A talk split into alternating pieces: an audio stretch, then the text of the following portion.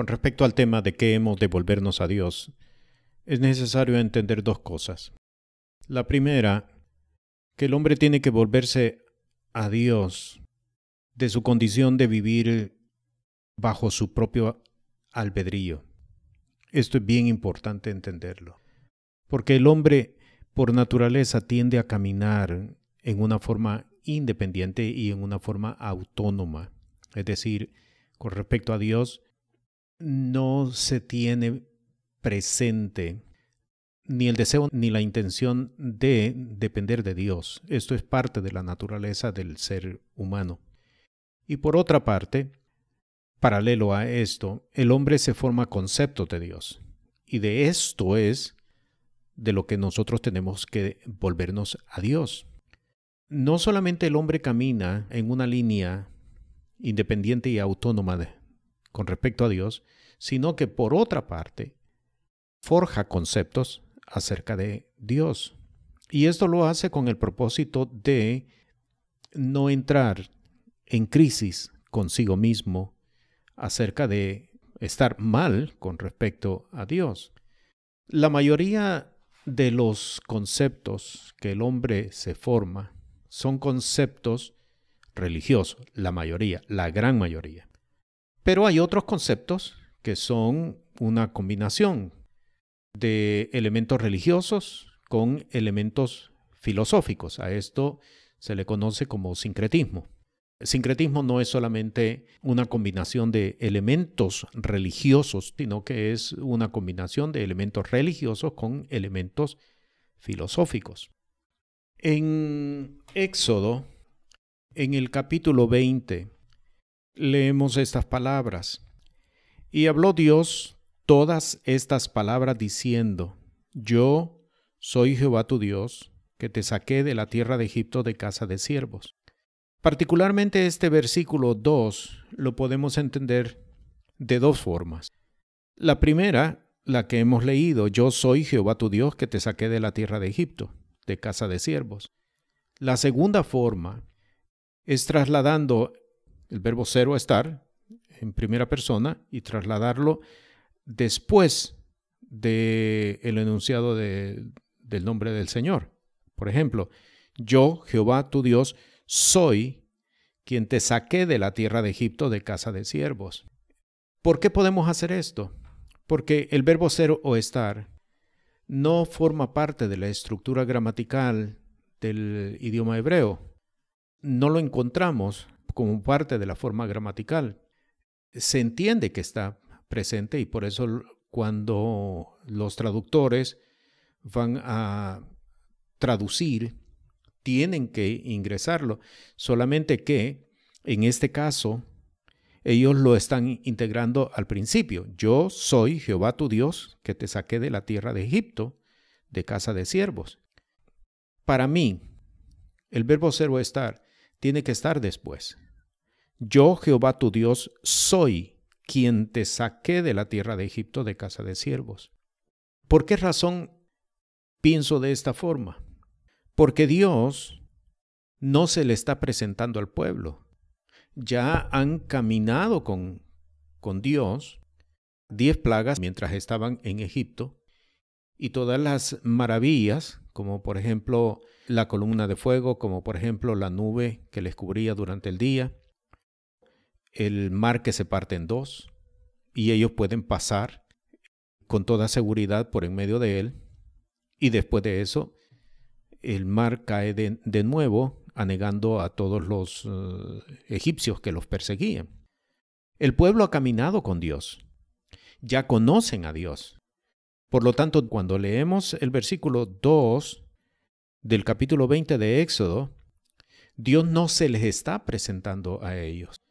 Dios lo que está haciendo es confirmando que es Él quien los sacó de la esclavitud y los ha transportado por el desierto hasta ese momento. Por lo tanto, la forma que mejor reproduce esta confirmación de Dios es la que traslada el verbo ser o estar a después del enunciado del el nombre del Señor. Yo, Jehová tu Dios, soy que te saqué de la tierra de Egipto, de casa de siervos. Dios está estableciendo en el pueblo una experiencia y un conocimiento para que ellos entiendan por qué deben de servir al Señor.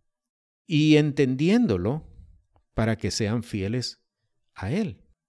Hay que recordar que justamente después del capítulo 20, cuando Moisés sube por 40 días al monte para estar en la presencia del Señor, el pueblo se volcó de nuevo a la idolatría en la cual había vivido en Egipto.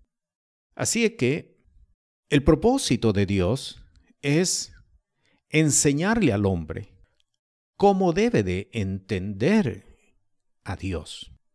Y si observan, el versículo está expresando a Dios como libertador, como salvador, no como creador del universo, como lo vemos en Génesis capítulo 1.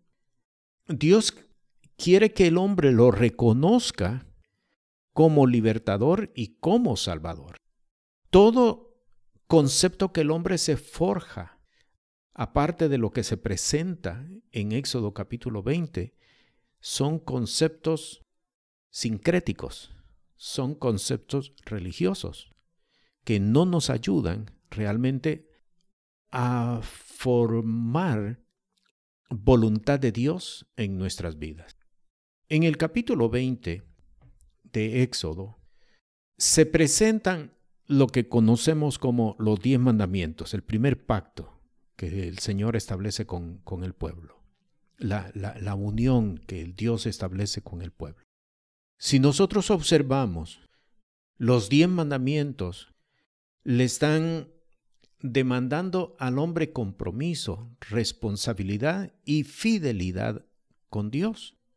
En ningún momento en los diez mandamientos Dios les está haciendo ofrecimiento acerca de las cosas que el hombre quiere o que el hombre necesita para sí mismo. Y esto es bien importante entenderlo. ¿De qué hemos de volvernos a Dios?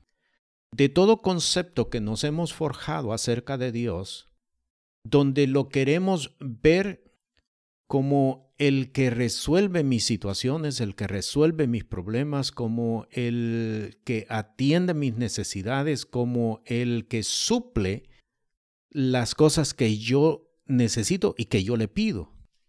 Estos conceptos no están conforme a las sagradas escrituras.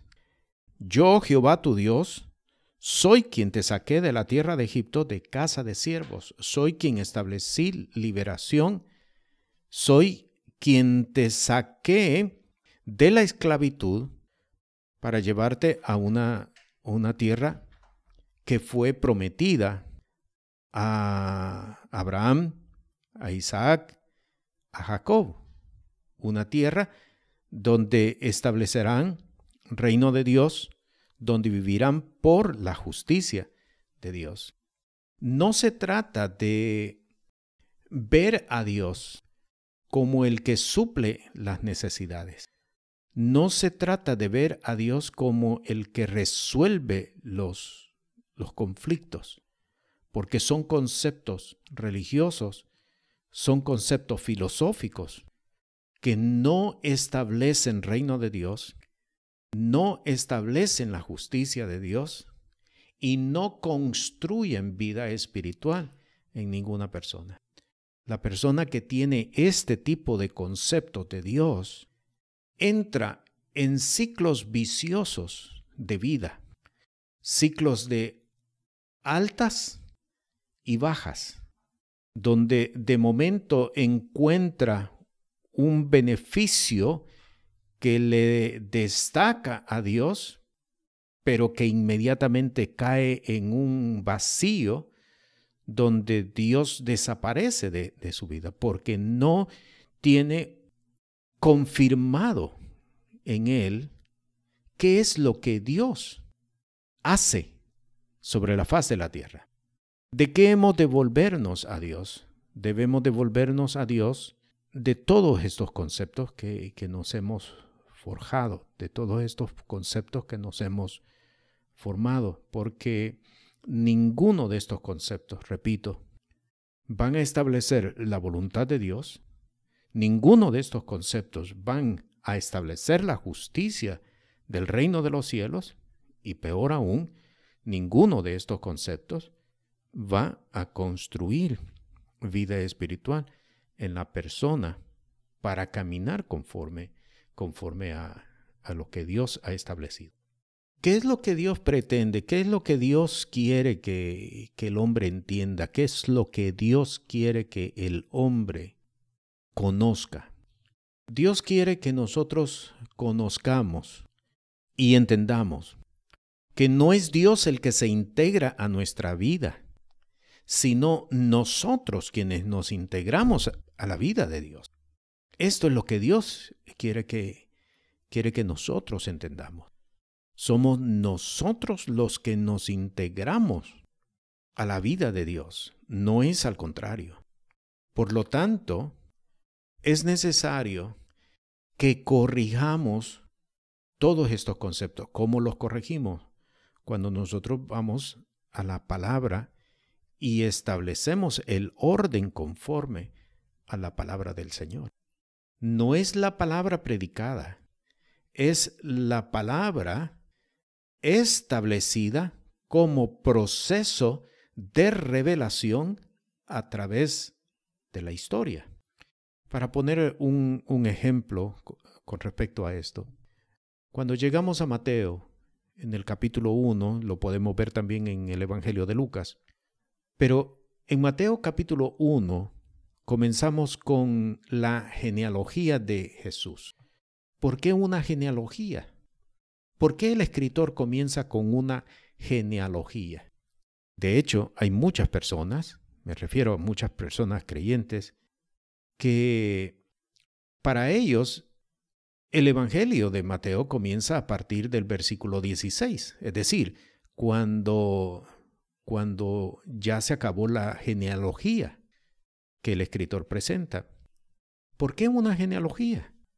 El escritor comienza de esta forma para mostrar todos los nombres de las personas que aparecen allí forman parte de un proceso de vida, forman parte de un plan de Dios, forman parte de una operación de Dios. Llegamos a Jesús en el versículo 16, pero para poder haber llegado a Jesús en el versículo 16 hubo 15 versículos donde se describen los nombres de hombres y mujeres, tres, cuatro mujeres, que en su momento fueron integrados a una, a una familia. Pero esta familia no estaba viviendo de forma independiente ni de forma autónoma, sino que estaba viviendo un proceso, una operación de Dios para poder llegar hasta Jesús. Y esto es lo que nosotros debemos de entender, que el hombre y la mujer, cuando vienen a Cristo Jesús, cuando reconocen a Cristo Jesús como su Señor, son integrados a un proceso, a una operación de Dios. No es lo contrario, no es Dios quien es integrado a la vida del, hombre, a la vida de la mujer. No es Dios quien se tiene que acomodar al, estilo de vida de, la persona. Es todo lo contrario de estos conceptos autónomos, de estos conceptos independientes, es que tenemos que volvernos a Dios. Prevalecen en el ambiente eclesiástico muchas ideas. Una de ellas es, por ejemplo, acerca del libre albedrío. Este es un concepto filosófico, no es un concepto bíblico, porque en Gálatas, por ejemplo, el apóstol Pablo dice, no vivo ya yo, mas Cristo vive en mí. Y el apóstol enfatiza y establece, yo estoy juntamente con Cristo crucificado. ¿Dónde está el libre albedrío del hombre como se quiere establecer en los medios eclesiásticos. ¿Dónde está? Si estamos juntamente con Cristo crucificados, no vivo ya más yo, como el apóstol lo establece por el Espíritu, vive Cristo en mí. ¿Dónde está el libre albedrío en todo esto? Un hombre de fe, una mujer de fe no tiene libre albedrío. Quien tiene libre albedrío es el que está fuera, sin Cristo. Ese es el único que tiene libre albedrío. Pero, de nuevo, está viviendo en pecado, está viviendo alejado de Dios. Quien único tiene libre albedrío es aquel que vive alejado de Dios. Pero el hombre de fe, el que vive bajo el señorío de Cristo Jesús, es el Señor quien determina. Y nosotros nos sujetamos a la voluntad y a la autoridad del Señor. Hay otros conceptos, conceptos eh, filosóficos, religiosos, donde se dice el Espíritu Santo es un caballero que no va a irrumpir con nuestra voluntad. Viene a enfatizar acerca de lo mismo, el libre albedrío. Dios no nos va a obligar. No es según la palabra. Eso no está establecido según la palabra. Aunque se proclame desde un púlpito en una iglesia, no está en la palabra.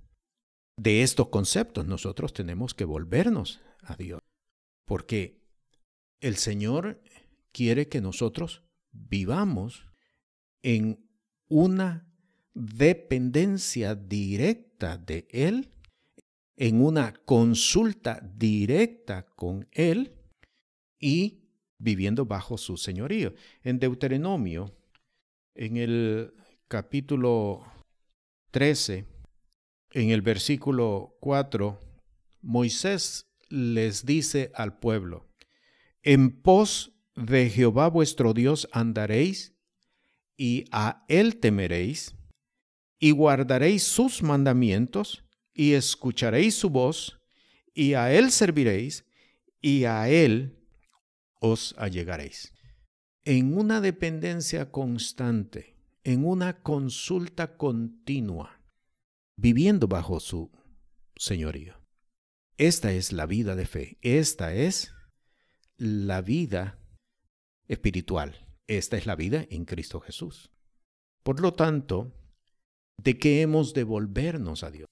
Debemos devolvernos de todos los conceptos que nos hemos forjado acerca de de todas las ideas que nos hemos formulado con respecto a Dios.